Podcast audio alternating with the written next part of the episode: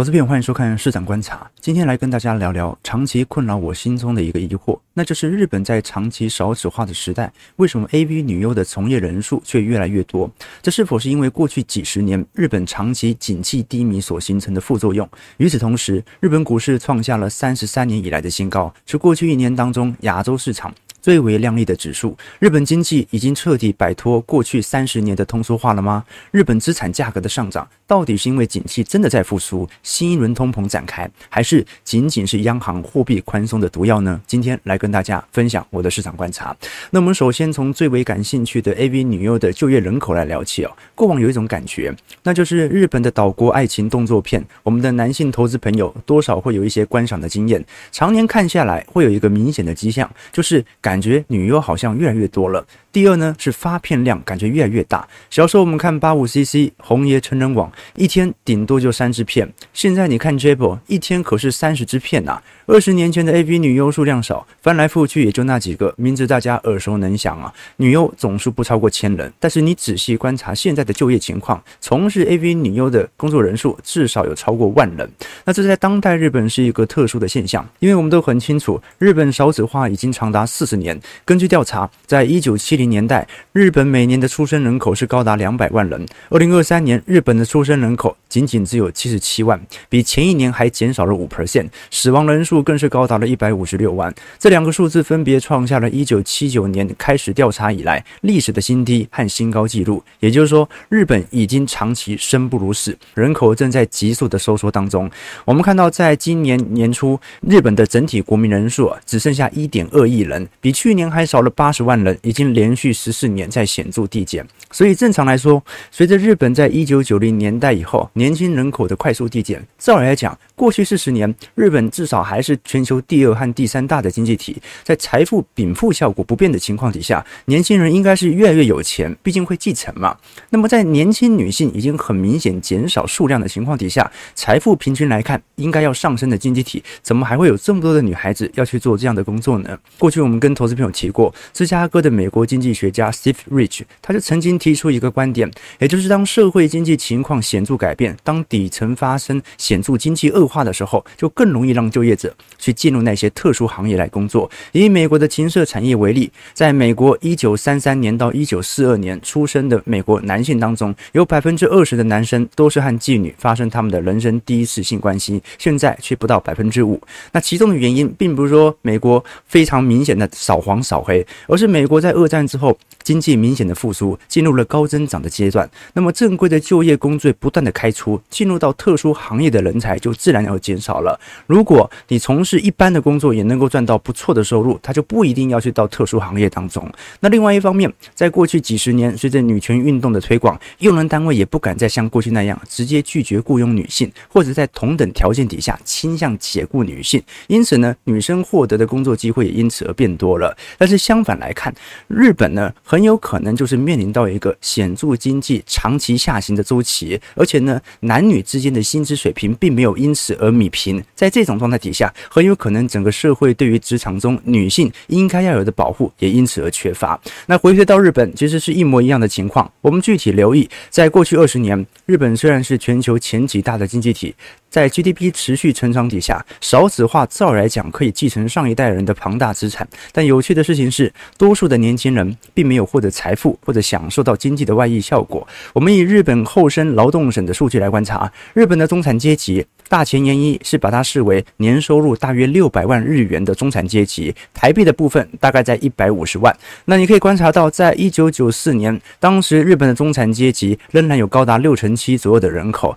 但是到二零零四年只剩下接近六成二，到二零一三年只剩下五成八。那么这些人减少了。是不是都因此变成了资产阶级呢？当然不是。我们从厚生劳动省啊具体公布的国民生活基础调查，也可以观察到日本的年收入中位数啊，过去几年是有非常明显的下行趋势。在一九九五年，当时整体日本的年均人收入的中位数啊是五百四十万，到现在仅仅剩下四百二十万啊，也就是减少了有接近两成啦。如果我们观察瑞穗银行在二零二一年所公布的日本各年龄层的平均收入，你会发现要达到那那个四百三十万的中位数啊，甚至大概要到三十五岁以后才有机会达成。十九岁以下的平均年收仅仅只有一百三十三万日元，二十到二十四岁是两百六十九万，二十五到二十九岁是三百七十一万。换句话说，日本在年轻人口的部分呢、看得出来整体就业环境是十分的恶化。那不仅如此，日本的金融媒体 Financial Field 也揭露，上班族实质可以花费的薪水。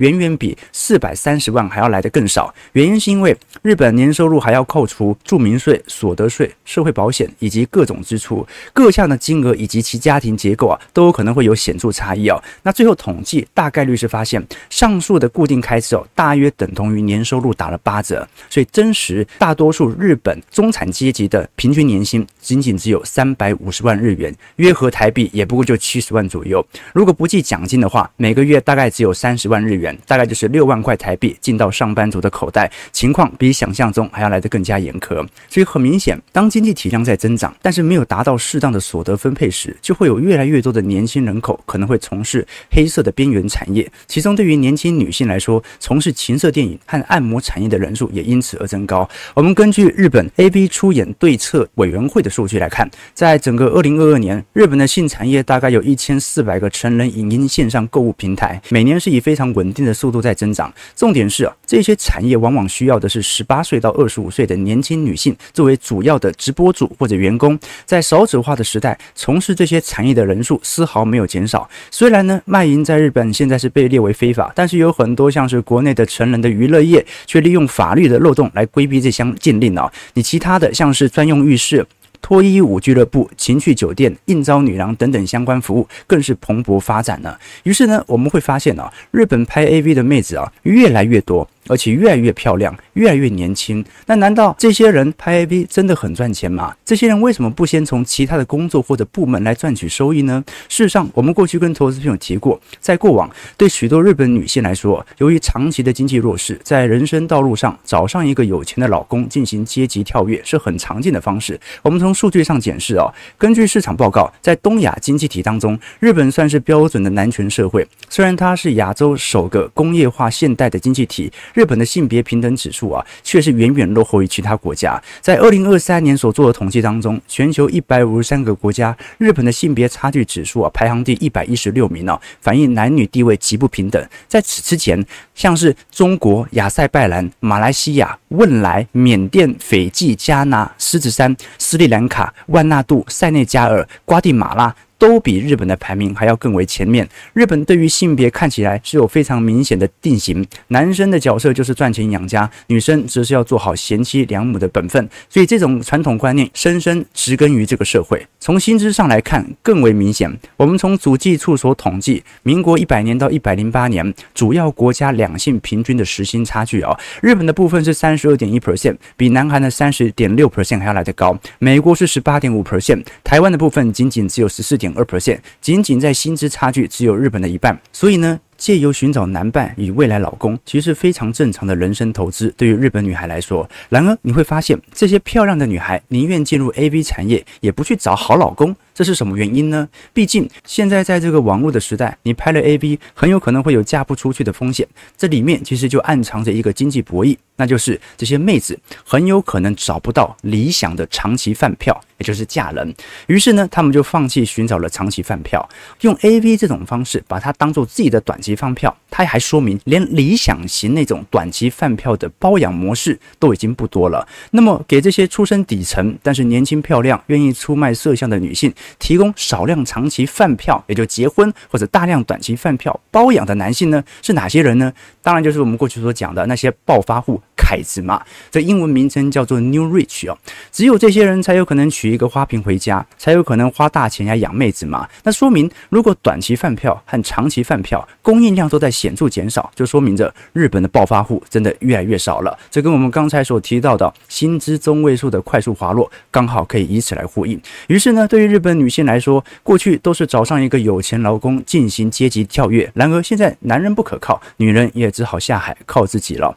那我们具体观察，在整个 AV 产业当中啊，每年的发片量大概是三万五千部左右。单纯计算的话，一天大概只要推出一百部来贩售。而新人女优每年大概都有两千人到三千人左右出道。目前来看啊一般认为演过 AV 女优的人数啊，在过去二十年已经超过了十五万人。那与此同时，AV 女优其实只是在成人产业当中很小的一块部分，总体从业人数现在也不过就一万人。但是呢，其他成人产业的就业人数和岗位反而是来得更多的哦。我们正如过去所提到的，日本在风俗小姐的部分呢，大概有三十万人左右的工作人数，平均年数是八点八年，所以每年大概是有三到四万人是属于风俗小姐刚出道。日本的色情服务产业哦。目前来看，已经占了整体日本 GDP 的一个 percent，市场是高达大概是五兆日元。在日本的色情服务行业哦，被称为风俗业，从业者叫做风俗娘，在日本境内其实是完全合法的，原则上是禁止圈圈叉叉啦。但是呢，私底下会怎么做，没有人知道，我也不知道。现在来看，如果我们拉回来聊。日本的暴发户啊，到底是如何一步一步这样子慢慢消失的呢？为什么日本居民会出现这种明显的低欲望趋势呢？那事实上啊，我觉得大家对于低欲望可能还是有点误解了。真正有能力消费，但是选择不消费，这才叫做低欲望。日本真正流行的是没有能力消费，所以没办法买东西，这个不叫低欲望，叫做低预算。日本正在经历的其实是低预算社会。那日本的知名学者大前研一所提出的说法，也就是 N 型化社会，在全球的趋势底下，有钱人会更有钱。另外一方面，随着资源的重新分配，中产阶级也失去了竞争力，而沦落到中下阶层。整个社会的分配中间出现了一个很大的缺口，也就是跟 N 字形一样。所以呢，就我的观察，这个 N 型化社会哦，最终它会变成 V 型化社会，也就是比 N 型化更为恶劣的生存环境。未来社会将会出现极端的富有和极端贫穷社会，这个社会分裂的速度很快，很多人可能会认为。每一次股灾、金融海啸，就是穷人财富重分配的时机。但是，就我的观察，穷人现在每天都活在水深火热当中。即便那个时间点已经出现了，他也没有本金进行投入，因为他根本就不知道他的下一餐哪里来。好，那由于这个现象普遍发生在日本社会身上，也加深了日本年轻女孩子从事 AV 产业的念头。但是，你以为这些灰色产业就没有 M 型化，就没有 V 型化社会吗？一样是有的，内部的竞争激烈，一样非常明显。我们举个例子来说，基本上在过去几十年当中，我们看得很清楚，目前日本的 AV 片商啊，长达数百个。我们只说一个大家常常忽略的细节，那就是 AV 女优，大家有没有发现啊？平均的外薪水准是越来越高的，并不是我们的错觉。目前来看，根据日本的知名 AV 导演柳池五郎的一个观察，现在日本的 AV 女优是平均颜值二十年来最高的，从业的数量也是二十年来最多的。日本之所以在二零二二年出台了 AV 新法，它是要求拍片后啊酬劳必须要当场结金。它原本的目的是要保障底层女优的生计啊，但是我们都很清楚啊，这些头部的女优基本上是不愁薪资的，比如说 S One 等相关的专属女优，这些法案呢反而限制了其发展，因为底层女优啊，它是按片结算，相当。于临时工，头部女优是有分成可以抽的，是可以接受先拍后酬的。现在很多厂商由于景气不好，它需要更多的现金周转，所以头部女优一直在抗议。所以一个行业啊，从贫富差距过大，也说明了这个行业目前来看是相当的饱和，竞争相当的激烈啊。日本的知名 AV 导演柳池五郎，他就在自己的畅销著作《AV 女优的工作现场》一书当中啊，给了对于 AV 产业具体收益相当清晰的解说啊。那他在这一本书当中啊，是特别提到。每年日本大概是有两千名女优出道啊，但是呢，这两千名女优啊，真正能够红赚取庞大收入的，大约也只有一百人。AV 女优大概分为三种，第一种就是我们讲的单体女优，大概是有一百人被片商所签下，她能够推出以自己作为女主角的 AV 来卖钱。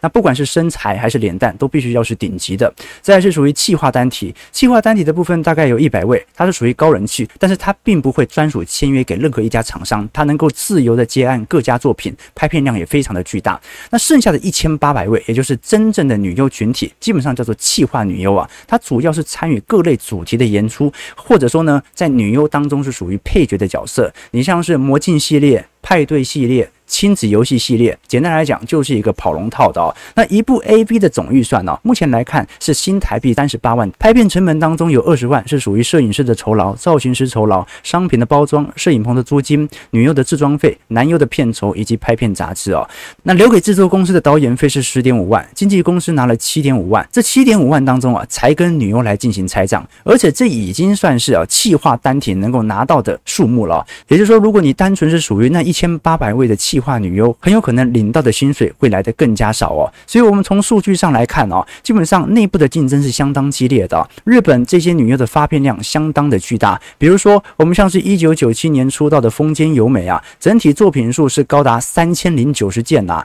那其他像是村上良子是一千五百八十四件，北条麻妃是一千七百三十八件。波多野结衣一共拍了三千一百二十部啊，也就是说，这些女优本身拍片量如此之巨大。我曾经一度想要追完一位前辈的所有作品啊，发现自己体能有限，足以了解日本的 AV 产业竞争相当激烈，甚至出现劳方明显弱势的状态。我们以日本人权团体 Human Rights Now 在过去所公布的调查数据，AV 女优投诉的情况在这几年是迅速的飞增，很多女优因为不愿意拍摄这样的内容被出售，精神压力巨大，最后选择了自尽啊。尤其呢，在市场加重口味之后啊，这些从业人员呐、被迫要求拍摄一些明显大尺度的内容。比如说，在日本市场当中，像是虐待、捆绑、喝尿，已经屡见不鲜，让这项产业的竞争更加显著哦。那这都来自于整体市场的口味越来越重所导致的哦。我们举例来说，我们以 Pornhub 针对二零二三年的回顾报告来进行盘点，来了解全球用户最喜欢的影片类型。你会发现哦，在前几名当中，第一名市场最喜欢的叫做。The Golden Age 啊，这个意思是黄金时代，也就是描述那些熟男熟女、爷爷、阿公、阿嬷、奶奶类型的。比如说呢，我们看到他在关键字里头，像是 Mature Cougar，就是成熟的美洲狮。这是什么意思？我不知道，或者像是 Granny 奶奶的部分哦。换句话说，现在大家所看的影片的类型和口味啊，实在是越来越重。那第二名的部分，你看到像是 Super Size 哦，搜寻的关键字有 Big、Bigger and Biggest。这换句话说，大家的尺度真的蛮大的。再来像是 Sex Machine、Uniform 制服的部分，以及 Sexual healing 那这些关键词我都没有听过，大家可以上网来自行搜寻。但是可以确定的一件事情是，现代人的口味真的是蛮重的，也加深。这些工作人员所形成的负担，尤其日本成人片的销量是靠实体的 DVD 所贡献的。过去两年因为疫情的销售不佳，投入拍片的演员又会供过于求，导致每个人在产业的平均寿命啊明显的缩短。只要几支作品的销售量不如预期，很多时候会马上被片商认为没有观众缘，反正后面还有人，那你就回去吧。他的职业生涯也被迫告终。我们以过去著名的 AV 女优绝内美香，她在 Twitter 上的发文就显示啊，疫情所造成工作量明显变少。即便现在接到片约了，预算也跟着缩减，而且呢，有时候还没有化妆师，必须要自带妆发，便当已经缩水成三百日元，约合台币才七十块。那这种职业寿命变短，片酬又变少，想要在成人产业活下去啊，也更加的困难了。其他研究也指出，我们看到在东京最大的风俗集团白仙女集团所做的观察，风俗娘目前在疫情之后的应征人数是明显的增多，风俗娘大部分都是属于兼职者，也就是说，在高通膨和低薪资底下。被迫开拓裁员的这些女性啊，那过往之前电影我们常看到，比如说像是一个男同学在学校被女老师针对辱骂，哇，那放学之后决定要去风俗店放松一下，结果遇到了班导，居然在这边打工，复仇之路因此而展开啊。那有很多的例子都是属于风俗业，它是属于一些家庭主妇为了要兼职赚取更多的收益，所以来到这边来做打工啊。从收入来看哦，如果是以四十三岁以上的家庭主妇来做兼职，每个月大概有十八万日元左右的收入。折合台币大概是有四万元呐、不无小补啦。当然，有些更加进取的，则是直接出国来赚取更为庞大的收益啊。我们以近期我们看到的新闻来观察，在日本经济不景气的情况底下，日本从汽车到电器啊，都是一降再降。即便日元当时已经突破了一百五十元的关卡，但是呢，连日本最为引以为豪的 AV 产业啊，也变成内销转出口的挑战。我们可以观察到，在过去一段时间，像是在现年二十七岁的日本 AV 女优爱泽乃她日前就在香港卖淫被逮，她长相甜美，皮肤白皙啊，在日本的知名度不高，属于三四线的女优。但是呢，到香港以后啊，可以赚取庞大的收入哦。但是呢，最后因为这样子被抓到了，所以被判入狱两个月了。那这一些日本的外围女啊，很多属于二三线的女优，就大幅的流入到香港、台湾或者各地当中来从事相关服务啊。这也说明日本情色行业内部的竞争其实是非常之严重的。换句话说，AV 产业的现状几乎可以透。控到现在所有产业。所以大家去日本玩，有没有发现一千多元的住宿费的饭店啊，比比皆是啊，而且服务和品质都远远高于台湾。这不只是日币贬值的效果，更多是包含所有产业都面临严重竞争。那日本这样的一个经济体啊，等于整个国家和社会啊，都进入了一个老人社会。这个老人社会啊，讲的不只是老龄化，而是那种权威和评价体系啊。被死死的掌握在老人手里，所以明明 GDP 还在缓步的增长，但是年轻人的所得居然在显著的下滑。所以日本我们才说叫做老年社会，年轻人被老年人压迫，大部分的社会资源也在老年人手里。那现在问题来了，随着资本市场表现亮丽，现在日本的经济真的变好了吗？那我们来观察一下数据。最近日经二五指数已经成功站上了三万六千点，目前来看已经突破了原本瑞银 UBS 以及小摩 JP Morgan 在二零二四年年底的预测值，目前即将要挑战野村和日兴证券的高标。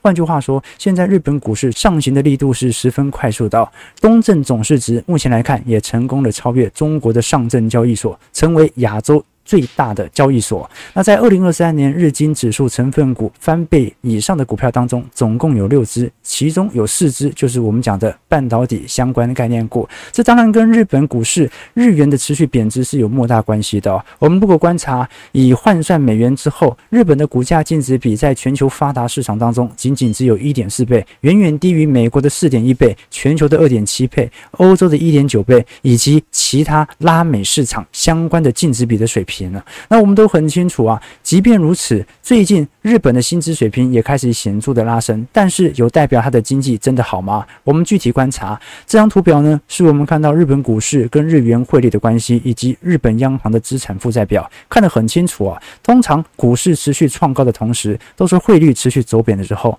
正常来讲，我们讲说一国的汇率升值。才有利于股市的拉抬，但日本股市是日元贬越凶，日股涨越凶。这说明什么事情呢？这说明日本股市资本市场的繁荣基本上已经跟经济基本面完全脱钩，它完全取决于日本央行撒多少钱，撒了钱并不会流入到实体经济当中，而是流入到金融资产的炒作。我们举例来说，以巴菲特最喜爱的日本商社来进行统合，你可以观察到，在日本五大商社的最终损益，把二零二二财年拿来跟二零二三年财年来进。进行对比啊，你像是三菱的部分呢，在二零二二年是赚了一点一兆，二零二三年仅仅只赚了九千两百亿。三井物产的部分在二二年赚了一点一兆，二零二三年只赚了八千八百亿啊。那其他像是伊藤忠、住友、丸红等等啊，在整体二三年的整体财测预期都明显低于二零二二年的业绩表现。换句话说，日本这些企业根本就没有越赚越多，但是股市却越涨越凶，足以说明它的资本市场的推升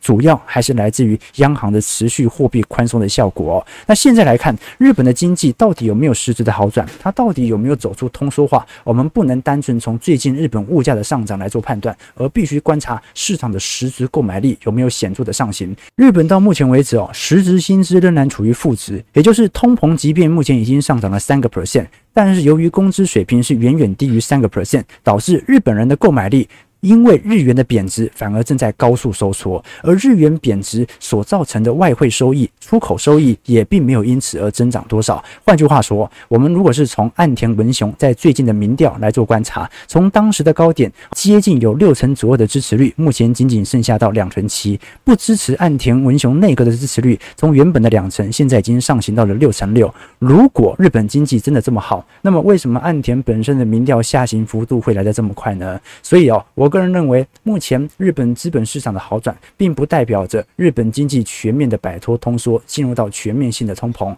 只有一天，我们看到 AV 产业的从业人数大幅度的下滑，才能够以此来确定日本的经济终于走向了复苏。那么，将日本的例子对照回台湾，是否有似曾相识之处呢？我们从宏观角度来看，台湾的人均 GDP 已经在过去几年陆续的冲高，名目薪资也是节节攀升，人均 GDP 甚至已经陆续超过了韩国和日。中信以及资诚所提出的二零二二年台湾高资产族群的报告，可以观察到，在资产规模一点五亿以上的台湾人，大概是有一点四万人。这些客群的总资产是有八点八三兆，平均每年的成长人数是十三 percent，但是成长的财富幅度是高达十八 percent。所以也就是说，钱。正在大量的往这些资产阶级来做集中。然而，如果我们观察多数的服务业，并没有太显著的薪资增长，尤其是年轻人的部分，起薪过低，导致社会问题的频传。我们从基本薪资折合台币来做观察，台湾即便在过去几年有显著的调高，也顶多来到两万七千块台币哦。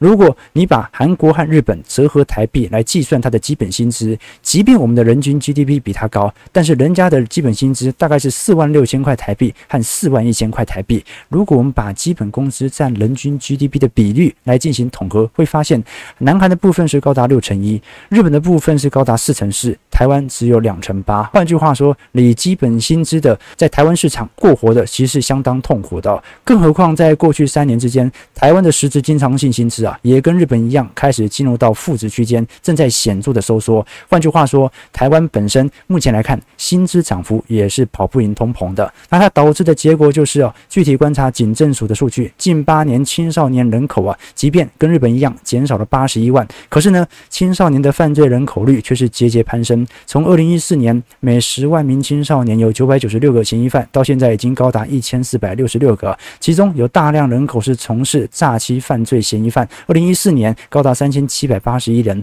到二零二一年已经突破了万人。与此同时，从事毒品产业人数也在大幅激增当中。去年一整年，青少年的毒品嫌疑犯人数是高达三千三百四十五人。那么，日本为什么在面临 M 型化社会、黑色产业不发达，反而是情色产业比较发达呢？这是因为我们过去提过，日本政府的刻意为之哦。日本是大力禁止暴力团的存在，但是允许情色产业有更多的保障。当时在一九九二年，日本通过了。黑道对策法以及黑道防治条例之后啊，民进各种违法行为，不管是你住旅馆、你申请手机门号、泡温泉，甚至打高尔夫球时申请的求证，都必须要申报自己不是黑道才能够使用。于是呢，这些黑道大多数都变成了过街老鼠，而这些多出的人口，很有可能他就会去从事其他一样是黑色产业，但是不会明显伤害社会的这些黑色产业。那台湾的部分呢，由于对于诈骗产业等黑社会的行径惩罚机制是比较宽松的，所以诈骗集团就不断的吸收这些青少年车手啊。然而，台湾对于情色产业却是采取过度的管制。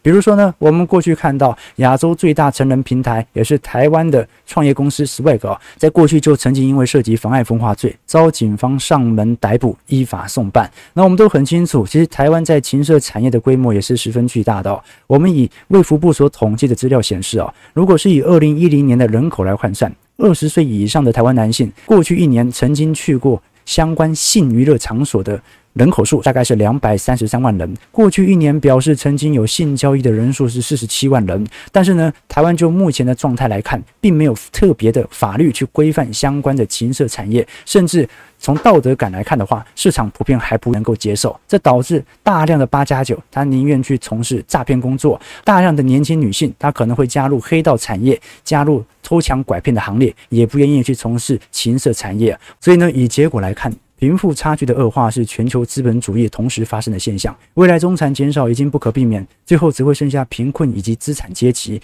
科技业和黑色产业将同步发展。那么，当趋势不可逆的时候，最好的做法其实就是让黑色产业对于社会的冲击能够降到最低。与其让大家去偷抢拐骗，不如让大家去拍 A 片。最好的做法就是学习日本，针对台湾黑社会进行歧视性政策。如果台湾真的有反黑热潮，不能只是办活动博版面，而是必须要健全法令和落实的执法，不能只罚黑道，还要罚跟黑道曾经交易的对手，内外包抄，也不能只靠政府，而是各行各业都必须要做好这条社会的安全网。那另外一方面，把台湾的情色产业立法规范，增加它的监管人员，保障男女双方男优女优的劳资权益。如此一来，路上的八加九可以减少，情色产业的工作数量也可以增加，世界也更加和谐。当然，我们也要意识到，在这个时代，中产即将成为少数。越早认知这个事实，尽快的扩大本业收入以及及早投资才是王道。稻荷圣夫说：“九成勤劳的人养活了一群不劳而获的人，而这九成人的存在目的，就是为了让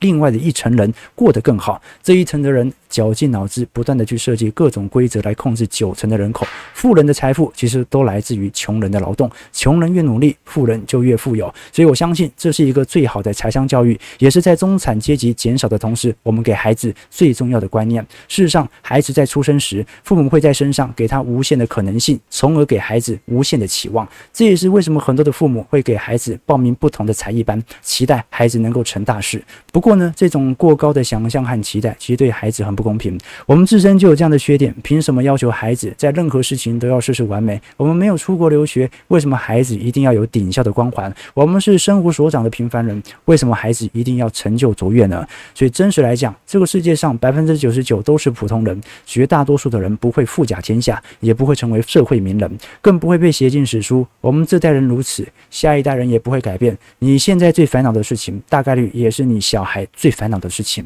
那你现在最烦恼的是什么呢？当然呢，就是缺钱嘛。所以几十年以后，你的孩子也会跟你一样，每天筹钱。所以。最好抛开那些幻想，把孩子当成一个平凡人来看待。他最重要的不是学会多少乐器，考上多好的学校，而是这种财商教育，认知财富正在两极化的事实。反过来说，如果同龄人缺乏财商教育，而你的孩子从小就收听财经号角直播，那他才是真正的在同龄人的竞技上赢在起跑点身上啊！财商教育的核心思维是延迟消费和复利投资，越早控制自己的消费冲动，做到延迟满足，尽早复利。投资今后比起同龄人，他在财富上的领先程度也就会来得越大。那先提前祝各位新年快乐，也希望大家可以多多推荐我们的频道，让我们一起推广财商教育。如果喜欢我们节目，记得帮我们订阅、按赞、加分享。我们就下一期市场观察再相见，拜拜。